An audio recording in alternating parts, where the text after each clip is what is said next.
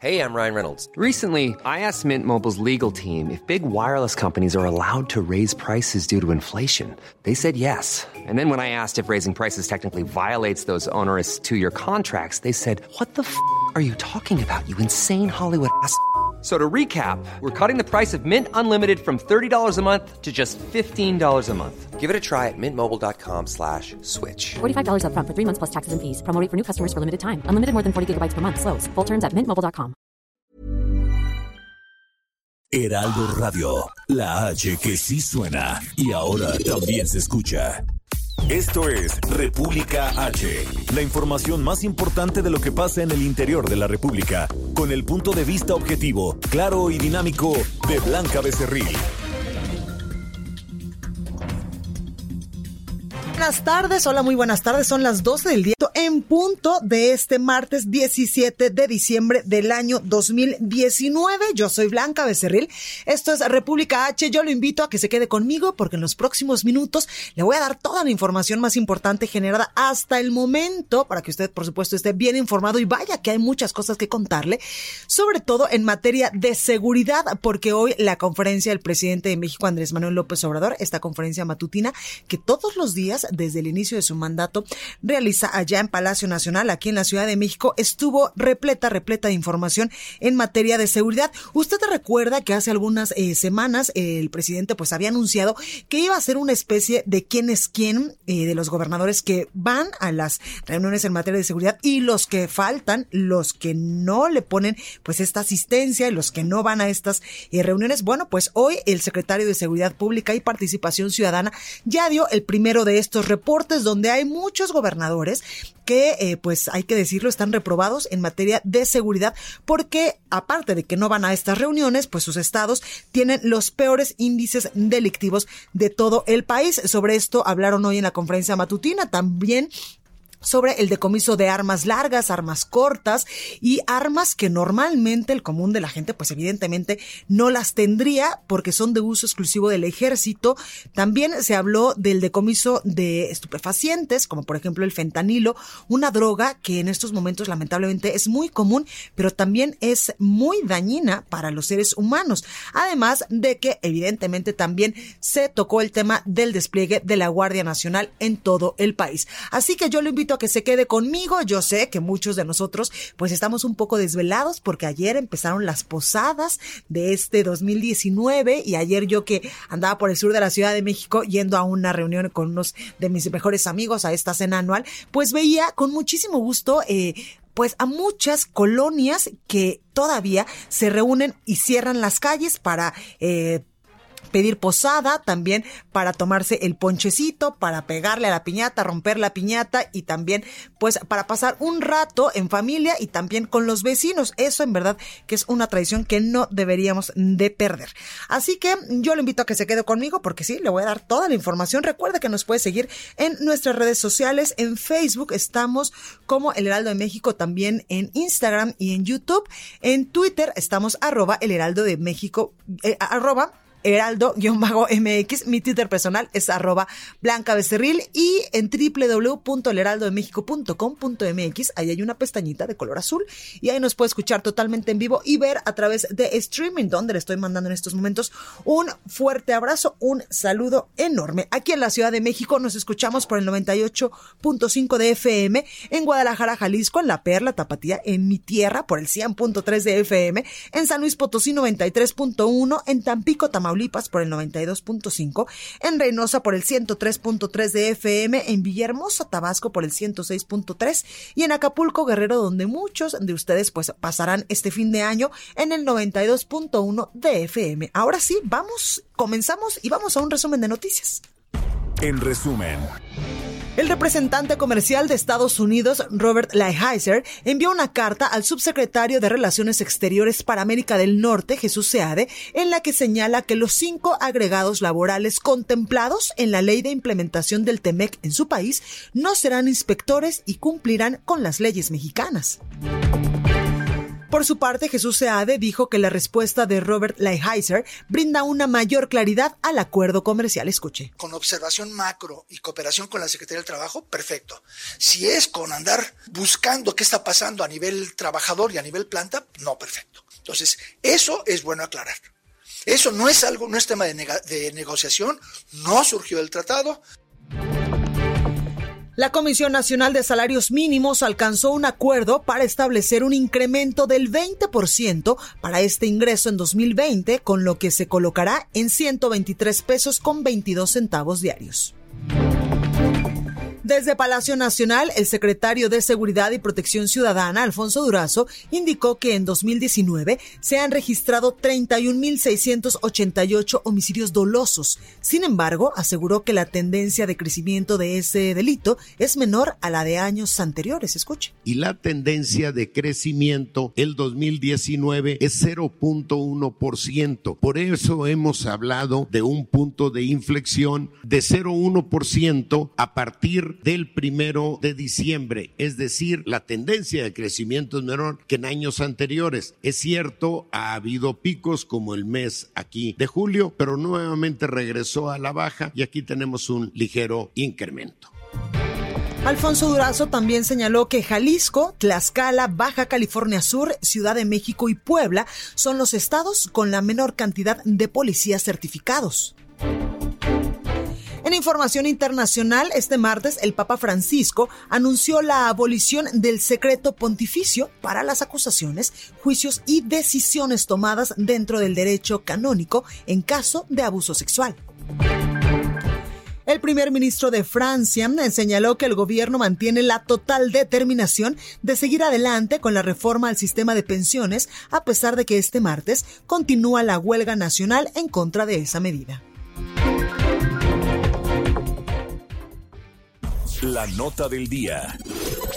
Bueno, pues comenzamos con toda la información y ya le decía yo hace algunas semanas que el presidente Andrés Manuel López Obrador pues estaba muy atento al desempeño de todos los gobernadores en el país sobre eh, pues las acciones, las estrategias que están implementando en cada una de las entidades federativas para combatir al delito, a los eh, a los criminales, a los narcotraficantes, a la delincuencia organizada y bajar los altos niveles de inseguridad que sobre todo tienen algunos estados del país. Y ahí también en aquellos momentos el presidente Andrés Manuel López Obrador y también el secretario de Seguridad eh, Pública y Participación Ciudadana, Alfonso Durazo, anunciaban que iban a implementar una estrategia como de evaluación para los mandatarios estatales, un como quién es quién, que lo usa, por ejemplo, la Profeco para eh, hacer un comparativo de, por ejemplo, cuál eh, centro comercial o cuál eh, distribuidora o cuál gasolinera es más barata que otra. Bueno, pues así más o menos lo que hace la Profeco en cuestión de derechos, de defensa de los derechos de los consumidores, está aplicando el gobierno federal con un quién es quién de los gobernadores que asisten continuamente a estas reuniones en materia de seguridad y de los gobernadores que ni sus luces por estas, por estas mesas de análisis en materia de seguridad. Sobre ello, pues hoy hablaron en la conferencia matutina y es que mire usted que dieron un despliegue súper importante, súper interesante de los números en materia delictiva, de la baja en algunos delitos, de lamentablemente la alza en otros, de los estados del país que tienen en estos momentos focos rojos en materia de inseguridad y también de otros estados que se están poniendo las pilas, de los gobernadores que sí asisten a estas reuniones y de los gobernadores que literal ni sus luces. Sobre esto, el secretario de Seguridad y Participación Ciudadana, Alfonso Durazo, exhibió a los gobernadores que, como le digo, ni siquiera asisten a las reuniones en materia de seguridad. Dijo, eh, que hay varios mandatarios estatales que tienen más inasistencias. Ellos son, por ejemplo, Jaime Rodríguez Calderón, el Bronco, allá en Nuevo León, Diego Sinué Rodríguez Vallejo en Guanajuato y también Carlos Aiza González, sustituto del gobernador de Campeche. Asimismo, los gobernadores de Tamaulipas, de Michoacán, de Chihuahua y de Quintana Roo también registran poca asistencia a estas mesas, a estos, eh, a estas reuniones en materia de seguridad. El presidente de la República, Andrés Manuel López Obrador, también informaba que en los próximos días, en esta semana, se va a reunir con los mandatarios, pues para de alguna forma jalarles las orejas y decirles, oigan, tienen un tema pendiente en materia de seguridad, pónganse a trabajar, por favor, y vayan a estas reuniones importantes porque ahí se delinean las estrategias a seguir para combatir a los criminales. Escuche. Lo que buscamos es eh, convencer, persuadir, buscar eh, acuerdo y la verdad se tiene muy buena relación con los gobernadores y vamos a seguir trabajando de manera coordinada, pero también eh, informando con transparencia, no ocultando nada. Vamos a, a seguir trabajando de manera coordinada. Eh, cuando no hay participación de los gobiernos locales, pues nosotros tenemos que suplir, no puede haber vacíos. Bueno, también el presidente destacó que entre los estados más difíciles de atender está Guanajuato debido a que el principal problema son los homicidios, pues representan el 15% de los homicidios diarios en todo el país. Escuche.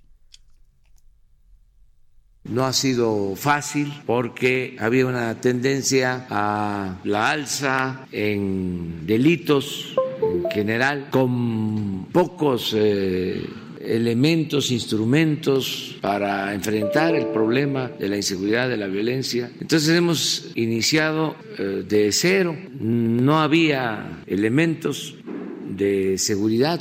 Ya saben ustedes lo que eh, sucedía con la Policía Federal. En el caso del Ejército, de la Marina, no podían actuar legalmente en materia de seguridad pública. Yo les diría que de las 32 entidades hay 10 en donde tenemos el porcentaje mayor y se están atendiendo y hemos podido avanzar en algunas de esas 10 donde es evidente que hemos logrado disminución y en otras ha sido más complejo, ha sido más difícil. Es el caso de Guanajuato, donde el principal problema que tenemos son homicidios. A veces Guanajuato nos representa hasta el 15% de los homicidios diarios en el país. Pues ahí está lo que dice el presidente Andrés Manuel López Obrador. Son 10 entidades del país que en estos momentos tienen pues los focos rojos en materia de inseguridad, pero sobre todo Guanajuato, este estado gobernado por eh, Diego Sinué, es el que en este momento está representando el mayor foco rojo en todo el país. También sobre este tema, el secretario de Seguridad y Protección Ciudadana, Alfonso Durazo, en esta conferencia matutina aquí en Palacio Nacional, hoy informaba que de diciembre del 2018 a noviembre de 2019, la tendencia de crecimiento de los homicidios en el país se desaceleró al registrar un promedio de 0.1% respecto a periodos similares. Escuche y la tendencia de crecimiento el 2019 es 0.1%. Por eso hemos hablado de un punto de inflexión de 0.1% a partir del primero de diciembre. Es decir, la tendencia de crecimiento es menor que en años anteriores. Es cierto, ha habido picos como el mes aquí de julio, pero nuevamente regresó a la baja y aquí tenemos un ligero incremento. Bueno, pues ahí decía el máximo histórico de homicidios en el país se registró apenas en el mes de julio del 2018 con la cifra de 3.074 homicidios dolosos, mientras que en el mismo mes de este año se reportaron 2.994 homicidios. El titular de la Secretaría de Seguridad y Protección Ciudadana, pues le comento que hoy en la conferencia matutina el presidente López Obrador llevó muchísimas diapositivas, muchísimos números, muchísimas eh, gráficas, donde también reportaba que hasta noviembre se han registrado registrado 31.688 homicidios en México, según cifras del Secretariado Ejecutivo. En tanto, las cinco entidades con el mayor número de casos, lamentablemente, pues eh, lidera Guanajuato con 3.211, le sigue Baja California con 2.657, Estado de México con 2.603, Jalisco con 2.465 y el Estado de Chihuahua con 2.379. También detallaba que los municipios con mayor homicidios en todo el país. En este eh, pues primer año ya de gobierno el presidente de México Andrés Manuel López Obrador son Tijuana allá en Baja California con 1856 le sigue Acapulco Guerrero con 1195 Culiacán Sinaloa donde usted recordará que en el mes de noviembre pues se hizo un operativo que muchos han llamado un operativo fallido en materia de seguridad contra uno eh, bueno contra el narcotráfico de esta zona pero también contra uno de los hijos de Joaquín el Chapo Guzmán Ovidio Guzmán, que eh, pues fue puesto en libertad. Bueno, pues allá en Culiacán, Sinaloa, se registran 542 homicidios dolosos. Benito Juárez en Quintana Roo, 420 e Iztapalapa aquí en la Ciudad de México, 420. También subrayaba que conforme a las cifras, 50 municipios registran el 48% de los homicidios dolosos, que es equitativamente a, a 11.701 personas que lamentablemente han perdido la vida por este delito. También señalaba el secretario de Seguridad y Protección Ciudadana que, por ejemplo, los estados de Colima, de Baja California, Chihuahua, Guanajuato, Guerrero, por supuesto que también Morelos, Quintana Roo, Sonora, Michoacán, Zacatecas, Jalisco, Sinaloa y Oaxaca son las entidades que superan la tasa nacional de 25 puntos de homicidios por cada 100 mil habitantes. Además, también el presidente Andrés Manuel López Obrador pues hablaba al respecto y también el secretario de Seguridad y Protección Ciudadana eh, pues hacía una, eh, una acotación importante y afirmaba que bajó en 1.6% los robos de vehículos. El robo de vehículos automotor, bueno, la mayor incidencia en cifras absolutas, el Estado de México 37 mil, le sigue Jalisco con 15 mil, Baja California 12, Puebla 10 mil, Ciudad de México 9 mil y Michoacán 4 mil.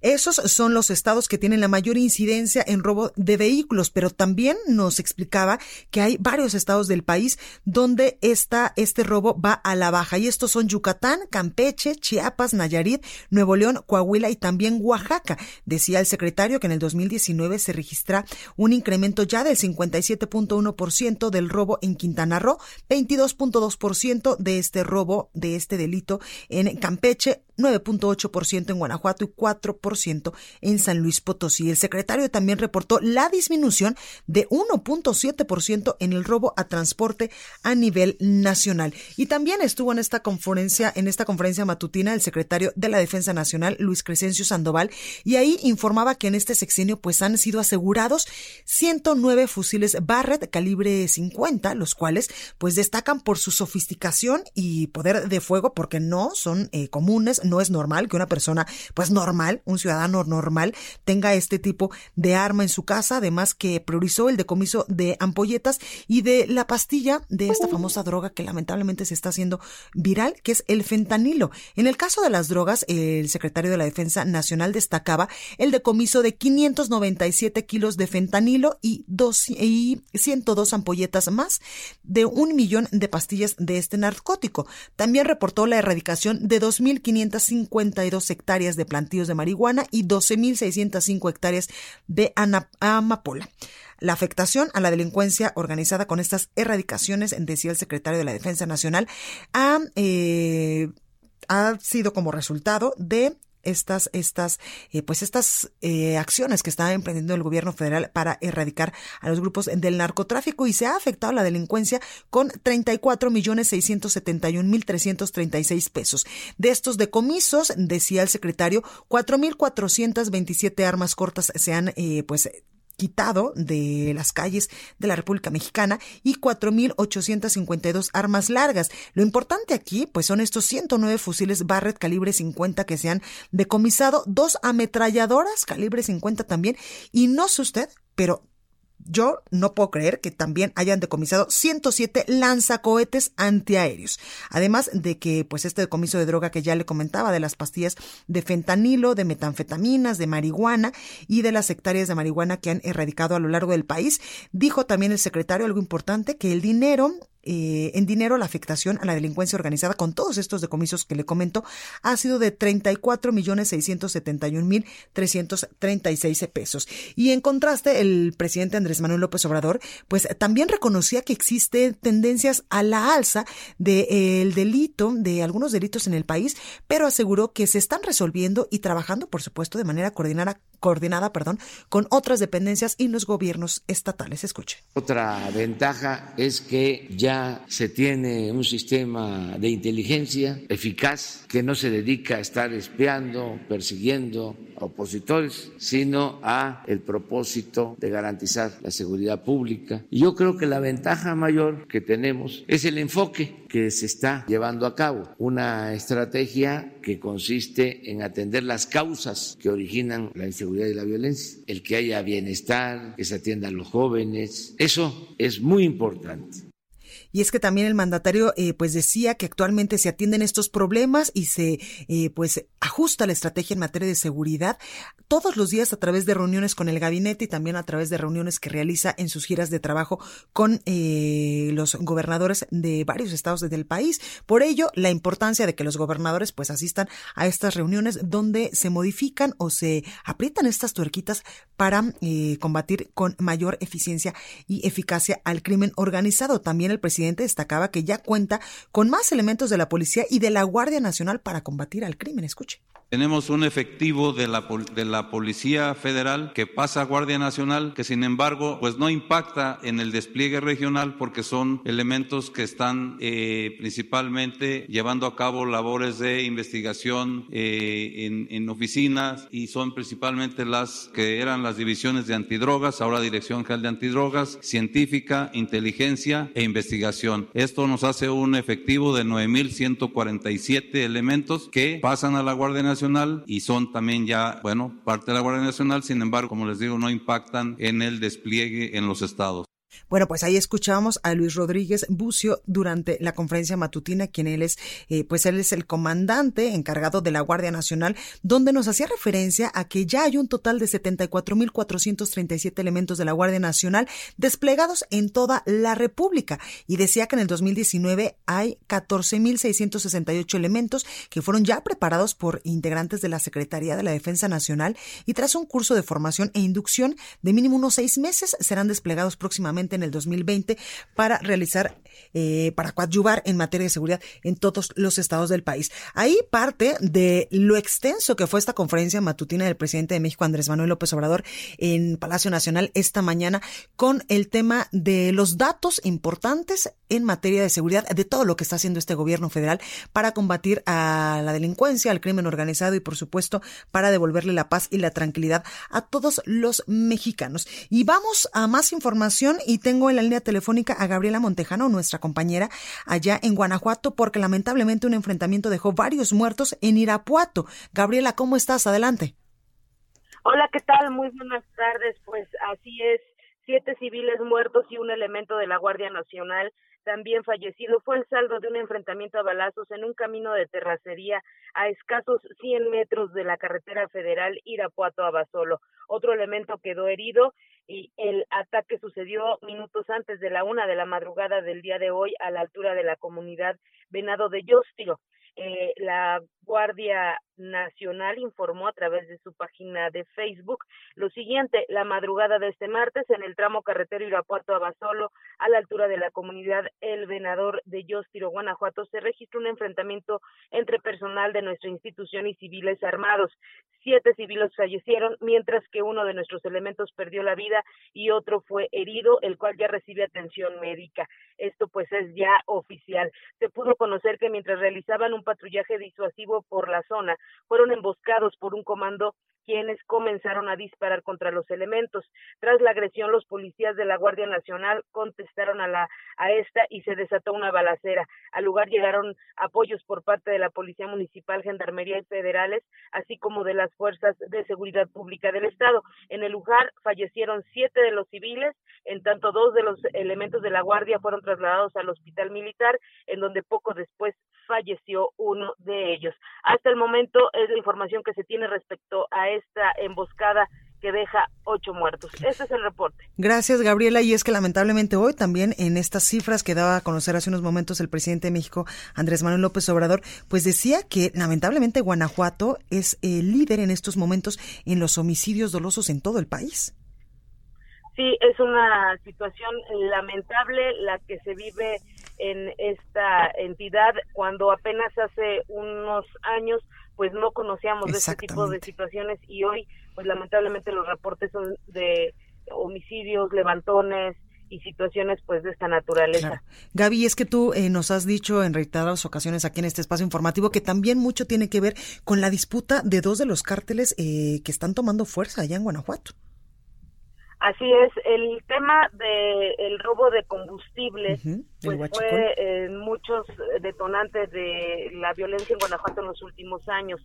El, pleito o el, la disputa por el territorio, sobre todo de la zona en donde atraviesan los ductos de, de la refinería, pues eh, ha provocado enfrentamientos graves. El cártel de Santa Rosa de Lima, eh, que se eh, ubicó en el municipio de Villagrán, y la incursión del cártel de Jalisco, pues es una de las disputas a las que la misma autoridad lo ha señalado, ¿no? La violencia es producto de estos una vez que empieza la estrategia contra el huachicol, se detonan otra serie de delitos como las extorsiones, como los levantones, los robos de cajeros y otras situaciones que lamentablemente les hemos venido reportando. Pues ahí lo tenemos. Gaby, muchas gracias por siempre mantenernos al tanto de lo que pasa allá en Guanajuato. Buenas tardes.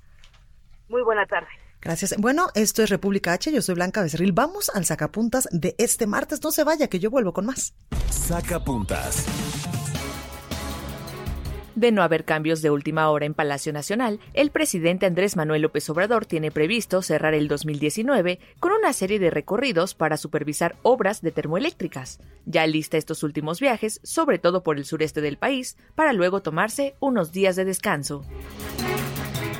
La Federación y Confederación Nacional de Municipios de México reconocieron a Coajimalpa, que encabeza Adrián Rubalcaba, como la localidad más segura en el Premio al Buen Gobierno 2019 compitió contra los 2.451 municipios del país y las 16 alcaldías en la Ciudad de México. Entre las acciones está el alza de patrullas en 360% y 400% más policías mejor preparados. Continúa escuchando a Blanca Becerril con la información más importante de la República en República H. Regresamos. Escucha la H. Heraldo Radio.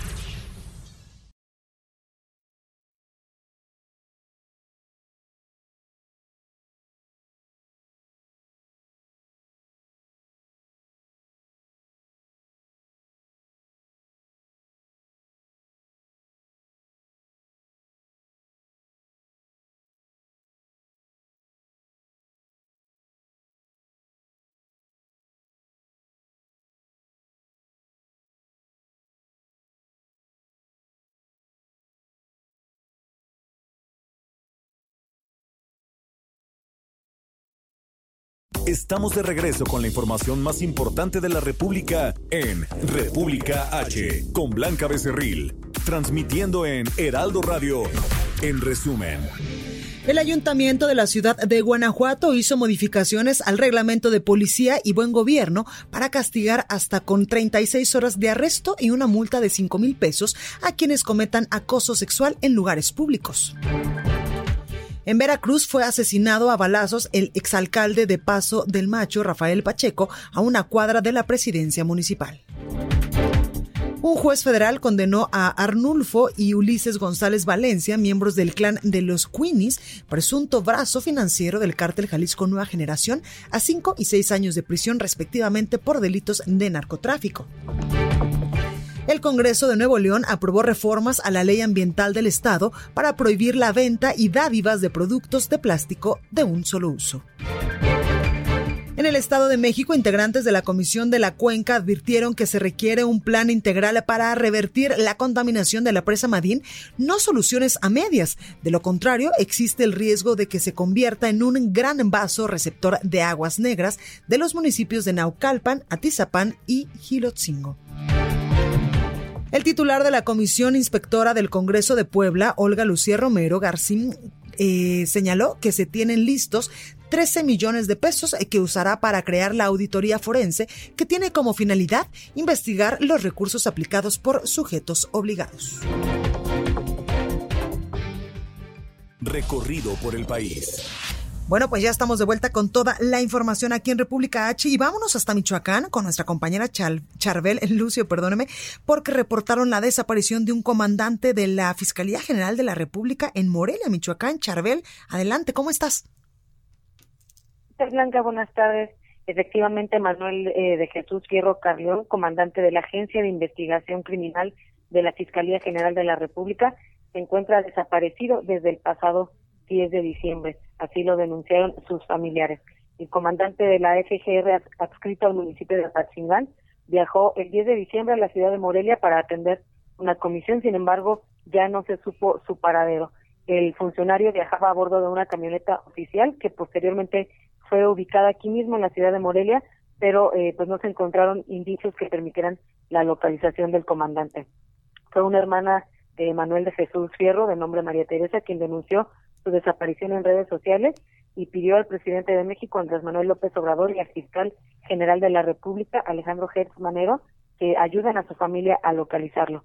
Y bueno, aprovechó para lanzar un mensaje hacia los responsables de la desaparición, a quienes les pidió a nombre de su familia que eh, pues que por favor tuvieran piedad y que lo regresaran sano y salvo. Sobre esta desaparición, pues ninguna autoridad eh, de la Fiscalía General del Estado o de la delegación de la SGR en Michoacán han emitido algún posicionamiento blanca. Pues ahí lo tenemos, Charbele. También preguntarte, el gobernador Silvano Aureoles ha eh, reaccionado eh, de alguna forma, no sé, a través de redes sociales o a través de otros canales de comunicación sobre eh, los datos que emitió hoy el presidente de México, Andrés Manuel López Obrador, y también Alfonso Durazo, el secretario de Seguridad, sobre estos gobernadores que no asisten a estas reuniones en materia de seguridad y también los altos índices de delincuencia que aún prevalecen en varios estados del país. Bueno, sobre los índices que se presentan en, el Estado, que bueno, también fueron dados a conocer en esta rueda de prensa del presidente, no ha habido un posicionamiento, eh, pero sí dio a conocer ahí algunas cifras el gobernador respecto a las reuniones que sostienen, pero de manera estatal, con las comisiones, perdón, con las mesas de seguridad eh, regionales de Michoacán, y sin embargo sobre estas mesas que hacen en coordinación con la federación no ha habido un posicionamiento. Pues ahí lo tenemos, Charbel, gracias por esta comunicación.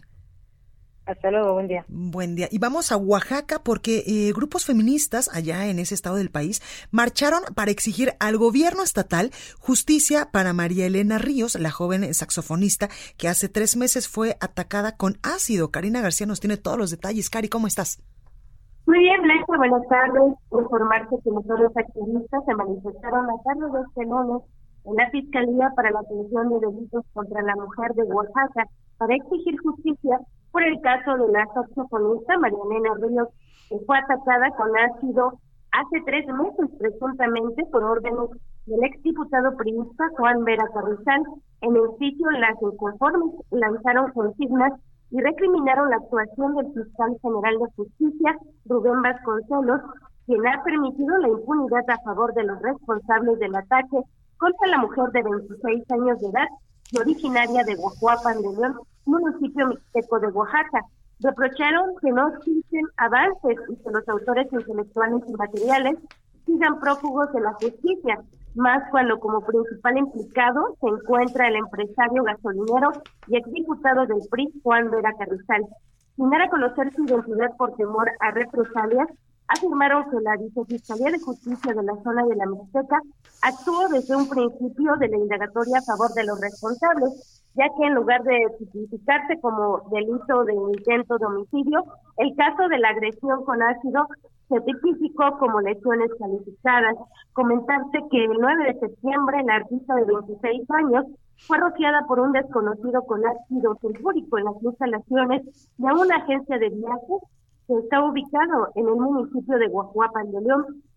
Eh, te comento que de acuerdo con la hermana de la saxofonista, eh, necesita reconstrucción de párpados, nariz, boca, cuello, brazos, pecho y piernas y aunque el presidente de la República, Andrés Manuel López Obrador, se manifestó esta mañana pues a favor de, de la justicia de la saxofonista, la, la familia no cesa en su petición de justicia a través de las redes sociales. Blanca es mi reporte. Pues ahí lo tenemos, Karina. Gracias por esta comunicación y totalmente lamentable el hecho de esta saxofonista allá en Oaxaca. Esperemos que pronto eh, pues se haga justicia y le den eh, pues información sobre posiblemente el paradero de quien la atacó? Así es, que comentarte que eh, hoy inició también una campaña en contra de este empresario, en donde los usuarios de redes sociales pues invitan a la ciudadanía, sobre todo aquí del estado de Oaxaca, a no comprar en sus empresas, en sus gasolineras, ubicados en por lo menos tres puntos de la entidad. Pues ahí lo tenemos, Karina. Gracias por esta comunicación. Gracias, buenas tardes. Gracias, buenas tardes. Y vamos ahora hasta Sinaloa con mi compañera Karen Bravo, porque fue encontrada sin vida, lamentablemente, una joven que desapareció en Culiacán el pasado 11 de diciembre. Karen, ¿cómo estás? Buenas tardes. Buenas tardes, Blanca. Como ya lo mencionaste, la joven Lucía Mariana Moreno desapareció la noche del 11 de diciembre cuando se salió de la casa de una amiga en una colonia al oriente de Culiacán. Esta chica de 17 años estudiaba el tercer año de la preparatoria en la Universidad Autónoma de Sinaloa.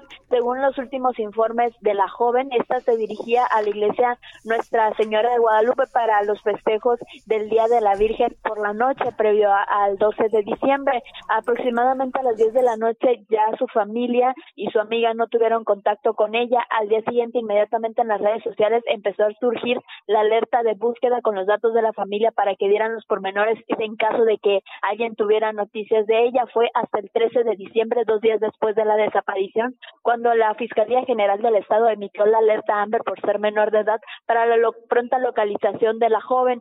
Esto, los días siguieron transcurriendo sin mayores noticias y este lunes a las 10 de la mañana, hora local de Culiacán, la familia encabezada por la hermana mayor de Lucía Mariana y acompañadas por colectivos feministas ofreció una conferencia de prensa solicitando a los captores que la regresaran con vida, sana y salva, o bien dirigiendo su mensaje a Mariana si se había ido, que regresara, que todo estaba bien. Sin embargo, dos horas después de esta conferencia de prensa, a las 12 del día, hora Culiacán, una llamada anónima alertó al 911 alertó a las autoridades de un cuerpo abandonado en la sindicatura de Costa Rica a 24 kilómetros de Culiacán. Sería hasta tres horas después que se confirmara con la eh, con la identificación de familiares que se trataba de Lucía Mariana, la joven desaparecida el 11 de diciembre. Te comento, Blanca, que no es la primera ocasión esta semana que ocurre un feminicidio aquí en Culiacán. El pasado domingo también una joven jornalera de 20 años de edad fue asesinada, asfixiada en una cuartería en un campo agrícola en Culiacán y la semana pasada tres menores de edad, bueno, tres chicas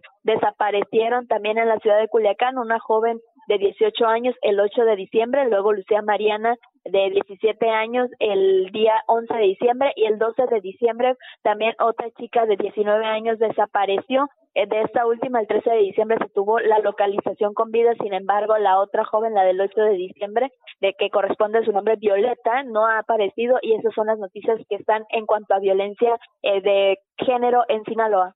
Lamentable. Eh, Karen, muchas gracias por esta información tan detallada de un hecho que nos duele a todos y que en teoría, pues las autoridades federales y estatales están tomando cartas en el asunto, pero tal parece que no están funcionando. Así es, de hecho, hoy por la mañana el gobernador Quirino Ordaz Coppel admitió que no está funcionando la alerta de género aquí en Sinaloa y pues van a considerar qué acciones se pueden implementar y qué cambio de estrategia es. Te comento, Blanca, que aquí en Sinaloa tenemos una alerta de género emitida en el marzo del 2017 por la Secretaría de Gobernación que abarca cinco municipios, Culiacán incluido, Ahome, que está en el norte de, Sinaloa, Nabolato, que es continuo a Culiacán, Mazatlán al sur y Guasave, que está en el sector del Ébora, pues en estos municipios, principalmente de octubre a diciembre, hemos visto más desapariciones de mujeres y asesinatos, principalmente en Culiacán y en Ahome. Te comento que anteriormente en el Heraldo publicamos que en el mes de noviembre, en el mes de noviembre, en un lapso de dos semanas, en Ahome desaparecieron cuatro chicas y que hubiera noticias hasta la fecha de ellas, Blanca. Pues lamentable, lamentable, y es un tema que nos duele a todos. Karen, muchas gracias por esta información. Hasta luego, Blanca. Este es el reporte desde Sinaloa. Gracias, Karen. Estados. Bueno, pues ya está con nosotros eh, Antonio Bautista, coeditor de la sección de estados aquí en el Heraldo de México. Antonio, ¿cómo estás? Blanca, ¿qué tal? Muy buenas tardes a ti, Yaro Escuchas pues, aquí escuchando la situación de Sinaloa. Lamentable. Y ya no lo decía en nuestra compañera Karina, o sea, eh, fue encontrada sin vida una joven que desapareció en Culiacán el pasado 11 de diciembre. Después, el domingo, una joven eh, jornalista, eh, sí, jornalista, pues también eh, la asesinaron y la asfixiaron. Y también, pues hace algunas semanas, tres jóvenes de menores de edad desaparecieron en Culiacán y ya nos decía que, pues hoy el gobernador Quirino Ordaz decía que estas alertas de género, sobre todo en cinco municipios del estado de Sinaloa, pues no están funcionando y lamentable el hecho, eh, Antonio, porque aún y con todas las medidas que el gobierno local o el gobierno federal esté tomando para salvaguardarnos, para cuidarnos a todas las mujeres que somos lamentablemente y debemos de aceptarlo, pues un sector de la población bastante vulnerable, nos siguen matando. Sin embargo, Antonio, hay otras prioridades para el Congreso de Sinaloa. Cuéntanos. Así es, fíjate que ante este panorama de repente nos damos cuenta, volteamos al Congreso de Sinaloa y nos damos cuenta que, por ejemplo, presentan iniciativas para prohibir el reggaetón en No, las bueno. escuelas. Esta iniciativa fue presentada en abril pasado por los diputados Apolinar García y Pedro Alonso Villegas Lobo. Bueno, la idea es que, de acuerdo con ellos, eh, se promuevan valores y no los antivalores que, de acuerdo con lo que dicen, se promueven con el reggaetón, por lo que están pugnando porque esto no se, este, este tipo de música, este ritmo no se ejecute en bailables de las escuelas, tablas deportivas, ¿no? Esto pareciera una constante en Morena, porque también, poquito después de que ellos la presentaron en el Congreso de Tabasco, la diputada Cristina Guzmán también hizo lo mismo. Presentó la iniciativa para que se modificaran eh, leyes y que se prohibiera el reggaetón en escuelas y se impulsara en su lugar el uso de trajes regionales, Es que cuando yo música estaba, regional. Antonio, creo que y tú y yo y las personas, muchas de las que nos escuchan, cuando estábamos en la primaria, en el kinder, incluso todavía en algunas secundarias, eh, la festividad, no sé, del Día de la Madre o del Día del Maestro, siempre era música, pues, eh, de nuestras tradiciones mexicanas, nos vestíamos, Sí, las no sé, de polcas, eran polcas, eran eh, Claro. piezas De China eh, poblana. de China poblana, Y música ahora de bailan reggaetón. Ahora bailan reggaetón y bueno, los legisladores dicen que hay que prohibir el reggaetón, ¿no? ¿Qué pasa con esto? Que este tipo de iniciativas, eh, pues muy, muchas veces cargadas así como de, de, de falta de oficio político, porque eh, van más a las vanidades y a las preferencias de los legisladores, pero para ellos les sirven muy bien. ¿Por qué? Porque ellos presentan su iniciativa, Y están puede, activos. puede armar el relajo, sí, puede armar, exacto. Es que eso es lo que buscan, demostrar que son productivos. ¿Por qué? ¿Qué pasa con estas iniciativas? Y también que sean polémicas, Antonio, Claro. porque eso levanta y es lo que muchos medios de comunicación, pues hablamos Claro. lejos de los temas que realmente importan. se retoman, se hace el escándalo. ¿Y qué pasa? Pues que al final de cuentas estas iniciativas van a dar a la congeladora legislativa. Para ellos ya les sirvió porque aparece como que presentaron tantas iniciativas en su participación durante su legislatura, presentaron, fueron diputados muy activos.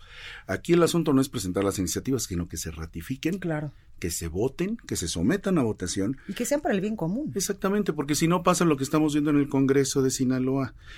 ¿Qué ocurre? Que si revisamos la congeladora, hay más, casi 700 iniciativas congeladas, 75% de ellas jamás van a ser sometidas a votación. Entonces, estas vienen desde el 2013. Por ejemplo, de ese año está la ley para el pago de aguinaldos y jubilaciones para, para- perdón, para la ley para el pago de aguinaldos para jubilados y pensionados.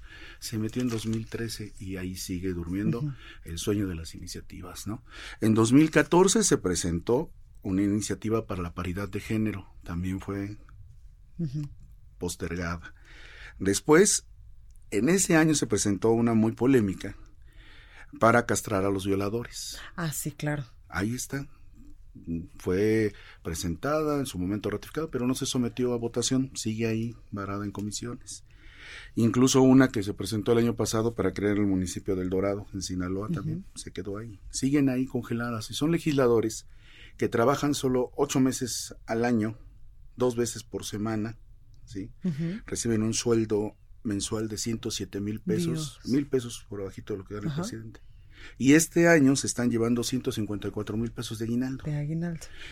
Y resulta que estos 40 diputados, donde mayoría, la mayoría la tiene la fracción parlamentaria de Morena, con 23 legisladores, 20 de Morena y 3 de, del PT, pues es más importante estar legislando temas como el reggaetón, temas que puede que eh, tengan algún, alguna, eh, algún reclamo social. Claro. Porque ahora cuando presentaron la iniciativa, inmediatamente la banda Limón respondió que estaban ap- apoyando y que se apoyara la música mexicana. Bueno, ok, está muy bien, pero también en algún momento ellos estuvieron interpretando narcocorridos Claro. que fueron prohibidos Sí, en, la transmisión de radio, incluso en la ejecución, ¿no? Pero es en Sinaloa, eh, pero pareciera que se pierden en esta, en esta eh, este asunto de las vanidades y de la falta de oficio Y es que además eh, los legisladores, Antonio, y todo el mundo lo sabemos, están para legislar en favor del grueso de la población y para pues ponernos una directriz, sí, en cuanto a las leyes que tenemos que seguir, pero que sean realmente leyes que nos beneficien o que eh, pues nos cuarten algunas, eh, algunas cosas que no podemos hacer. Pero esto del reggaetón, cuando estamos hablando que este estado del país se está convirtiendo también en uno de los más importantes, lamentablemente, en los feminicidios, y Exactamente. que las alertas de género, nos lo decía hace unos momentos nuestra compañera Karen, ni siquiera están funcionando. Sí, ese, eh, vamos, estamos dándonos cuenta que, y esto no, esto estamos revisando Sinaloa, podemos revisar cualquier Sí, claro. entidad y vamos a encontrar lo mismo. ¿Qué pasa con los legisladores que no están cumpliendo con esa función? Para que lo es cual representar a la población. Totalmente. No pueden ir todos los pobladores al, al Congreso porque no puede, es, es- un materialmente imposible. Totalmente. Por eso están los legisladores, para representarlos. Pero se pierden en este tipo de iniciativas que al final de cuentas no progresan. Totalmente. Se quedan en la congeladora legislativa mientras ellos siguen cobrando sus 100, 500 mil salarios por ocho meses y en realidad son cinco horas efectivas en las sesiones, son No, dos bueno, sesiones a la semana, son chamba, cinco horas sí. efectivas. Y pues ya están buscando, porque en 2021 termina la legislatura, ahí pueden reelegirse algunos. pueden reelegirse o pasar al siguiente nivel. Pues ahí lo tenemos, Antonio. Gracias por esta comunicación, por esta eh, pues información que nos traes el día de hoy. Blanca, gracias a ustedes. Buena tarde. Gracias. El análisis. Bueno, y tengo en la línea telefónica y me da muchísimo gusto saludar a Javier Oliva. Él es experto en materia de seguridad nacional. Muy buenas tardes, ¿cómo está? ¿Qué tal, Blanca? Gracias por invitarme al programa y saludos al auditorio. Gracias a usted por esta comunicación, Javier. Cuénteme un poco, eh, pues, cómo vio estos datos importantes, muchos datos que dieron en esta conferencia matutina el presidente de México, Andrés Manuel López Obrador, sobre eh, el tema de seguridad, sobre los homicidios, sobre los decomisos eh, que se han dado a lo largo de estos últimos meses del año. Bueno, eh, lo primero es que queda en evidencia, como ha ocurrido desde hace décadas, el principal recurso institucional con el que cuenta México para hacerle frente al tema de la producción, tráfico de drogas, pues siguen siendo las Fuerzas Armadas, en particular el ejército mexicano. Digamos que ahí, eh, en términos eh, de desarrollo estructural del Estado mexicano, no hubo no hubo novedad. Lo que sí llama la atención son los índices de los delitos de alto impacto que no ceden y que en ese, en ese sentido me parece que eh, el reto para el gobierno de la República en las áreas de seguridad pública, pues indudablemente que es, es el tema de los eh, de, la, de, la, de la violencia. Puede ser esta eh, organizada o común, ese no es el punto. Incluso de acuerdo a los estudios, esta- las estadísticas que trimestralmente presenta el INEGI, eh, pues el 90% de los delitos que se dan en el país son eh, delitos del fuego común, es decir, asalto a mano armada, robo en transporte público, robo de automóvil, y solamente el 10% corresponde a los delitos del fuego federal que están vinculados, no todos, pero la mayor parte, desde luego, a las actividades del crimen organizado. Claro. Entonces, la- el, foco, el foco tiene que estar, eh, me parece, eh, puede ser un tanto anticlimático lo que voy a decir, pero el foco tiene que estar dedicado a lo que está lastimando al ciudadano común cuando va a la escuela, regresa al trabajo, al mercado, en, en fin, en sus actividades cotidianas. Me parece que ahí es donde está el principal reto, de acuerdo a las cifras que hoy escuchamos en la mañana. Exactamente, Javier. Y también en esta radiografía que nos presentaba el secretario de Seguridad y Protección Ciudadana, Alfonso Durazo, pues hay varios estados del país que normalmente no estaban en el foco rojo de eh, los temas en materia de inseguridad, como por ejemplo, pues Guanajuato, Baja California, Estado de México y Jalisco y también Chihuahua, pues siempre han estado eh, pues con estos problemas. Pero por ejemplo, Guanajuato, quien hoy en estos momentos lidera el tema de los homicidios, no estaba hace muchos años en el radar. Así es, lo que pasa es que es, es una, es una paradoja, Blanca, es importante que el auditorio lo sepa.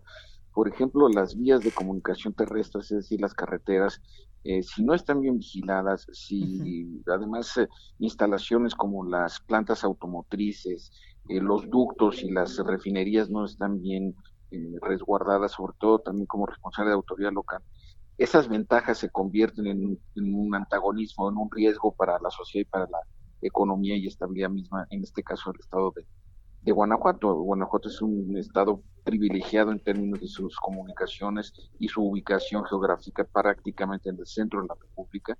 Entonces esto, eh, pues lamentablemente, de cuando no se administra de manera eh, eficiente, pues eh, se convierte en una desventaja. Exactamente. El presidente Andrés Manuel López eh, Obrador Javier Oliva, pues ha dicho que en estos momentos no pretende, eh, pues modificar su estrategia en materia de seguridad, pese a que muchos sectores sociales se lo han pedido, incluso en esta eh, manifestación, en esta marcha que hicieron eh, varios actores sociales el primero de diciembre, cuando él cumplió, pues un año al frente del gobierno federal. ¿Tú crees que en algún momento pueda modificar esta estrategia? Pues mira, eh, eh, los presidentes de manera inercial han sido impermeables a la política, su política de seguridad pública. Yo espero que en los, en los, cambios de patrones y conductas que ha tenido el presidente de la República como tal, pues se deslinde de lo que venían haciendo sus predecesores y si hagan un ajuste, una revisión. No tiene nada de malo revisar y ajustar, claro. corregir, incluso demuestra sensibilidad sí. ante el, el dolor y la pena de, de, de, tantos y tantos muertos desaparecidos, bueno, los impactos que generan la extorsión y el secuestro. Exactamente. Y en este sentido, Javier, ¿qué es lo que tendría que modificar el gobierno federal? Bueno, pues para empezar tendría que construir una, una estrategia integral uh -huh. en donde convergen el poder legislativo y el poder judicial y entre otras medidas crear y fortalecer las policías locales. ¿no? Me parece que ahí es la clave fundamental para el restablecimiento del Estado de Derecho. Aunque hoy eh, Luis Rodríguez Bucio, eh, durante esta conferencia matutina, pues hablaba de que ya suman 74 mil elementos desplegados de la Guardia Nacional. ¿Estos elementos estarían eh, funcionando de manera eficiente, por ejemplo, a lo largo de los próximos meses, de los próximos años? Sí, el, la Guardia Nacional está dando buenos resultados. Uh -huh pero indudablemente requiere de la concurrencia de, la, de las policías locales y estatales, porque de otra manera, pues, eh, no, no, no es suficiente el personal ni el despliegue que se ha realizado hasta ahora. Eh, digamos, la expectativa es muy alta sobre la Guardia Nacional, pero se necesita la concurrencia de la, de la autoridad civil sin duda alguna. Claro, y también que los gobernadores pues asistan a estas eh, mesas, a estas reuniones en materia de seguridad, que hoy también el presidente pues balconeaba a algunos que ni siquiera van pues yo, yo, no sé si eso sea necesariamente lo, lo eficiente. Uh -huh. y yo creo que ahí no, digo, es una parte, pero no es ni siquiera lo, esencial desde mi punto de vista. Pues ahí lo tenemos, Javier Oliva, experto en materia de seguridad nacional. Gracias por esta comunicación Gracias y por el análisis de estos datos que daba hoy el presidente Andrés Manuel López Obrador con su equipo en materia de seguridad. De acuerdo, estoy pendiente. Gracias, Gracias. qué amable. Hasta pues, luego. Ahí lo tenemos. Bueno, hasta aquí este espacio informativo. Yo soy Blanca Becerril, esto fue República H. Yo lo espero el día de mañana con toda la información en punto de las 12 del día. Y mientras tanto, yo lo dejo con la nota amable de este martes. Hoy vaya usted a la segunda posada de esta temporada. Cuídese mucho, por favor, y que esté muy bien. Yo lo espero a las 12. Cuídese.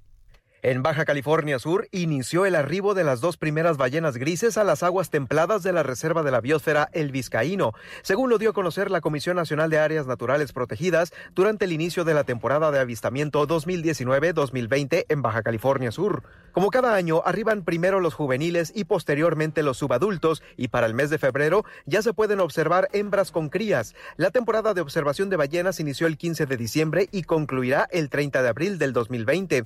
La ballena gris es uno de los cetáceos más llamativos, ya que sus rutas migratorias son muy cercanas a la costa y debido a su conducta amistosa, permite que miles de personas se acerquen a observarla año con año. Procedente de los mares de Bering, Chukchi y Beaufort en Alaska, la ballena gris nace y se reproduce en las lagunas costeras de Baja California Sur, Laguna Ojo de Liebre, Laguna Guerrero Negro, Laguna San Ignacio y Bahía Magdalena. Su recorrido comprende una ruta de aproximadamente 12 mil kilómetros, en una travesía de tres meses y una puntualidad sorprendente en su arribo. La Reserva de la Biosfera cuenta con un programa de manejo en el cual se establecen los sitios y horarios de avistamiento de 8 de la mañana a 4 de la tarde con los prestadores de servicios autorizados. Para esta temporada se tiene un padrón de 59 permisos para realizar actividades de observación de ballenas exclusivamente con embarcaciones menores dentro de las lagunas para garantizar que las ballenas puedan llevar a cabo su comportamiento habitual sin ser perturbadas. Gracias a estos mecanismos también se ha logrado que las actividades pesqueras no se vean afectadas en la zona, ya que existen sitios específicos para poder seguir desarrollando esta actividad sin que interfiera en las rutas de la ballena. La CONAMP ha implementado acciones de conservación y protección a través de trabajos permanentes de monitoreo y censos semanales, las cuales son complementadas con labores de vigilancia conducidas por la Procuraduría Federal de Protección al Ambiente en coordinación con la Secretaría de Marina, la Comisión Nacional de Acuacultura y Pesca y la colaboración de los comités de vigilancia participativa conformados por pescadores, ejidatarios, pequeños empresarios y sociedad civil organizada. Desde Baja California Sur informó Germán Medrano Vargas. Esto fue República H, la información más importante de lo que pasa en el interior de la República, con el punto de vista objetivo, claro y dinámico de Blanca Becerril. Continúa escuchando Heraldo Radio, donde la H suena y ahora también se escucha. Una estación de Heraldo Media Group. Heraldo Radio. Planning for your next trip? Elevate your travel style with Quince. Quince has all the jet setting essentials you'll want for your next getaway, like European linen, premium luggage options, buttery soft Italian leather bags, and so much more. And it's all priced at 50 to 80% less than similar brands. Plus, Quince only works with factories that use safe and ethical manufacturing practices. Pack your bags with high-quality essentials you'll be wearing for vacations to come with Quince. Go to quince.com slash trip for free shipping and 365-day returns.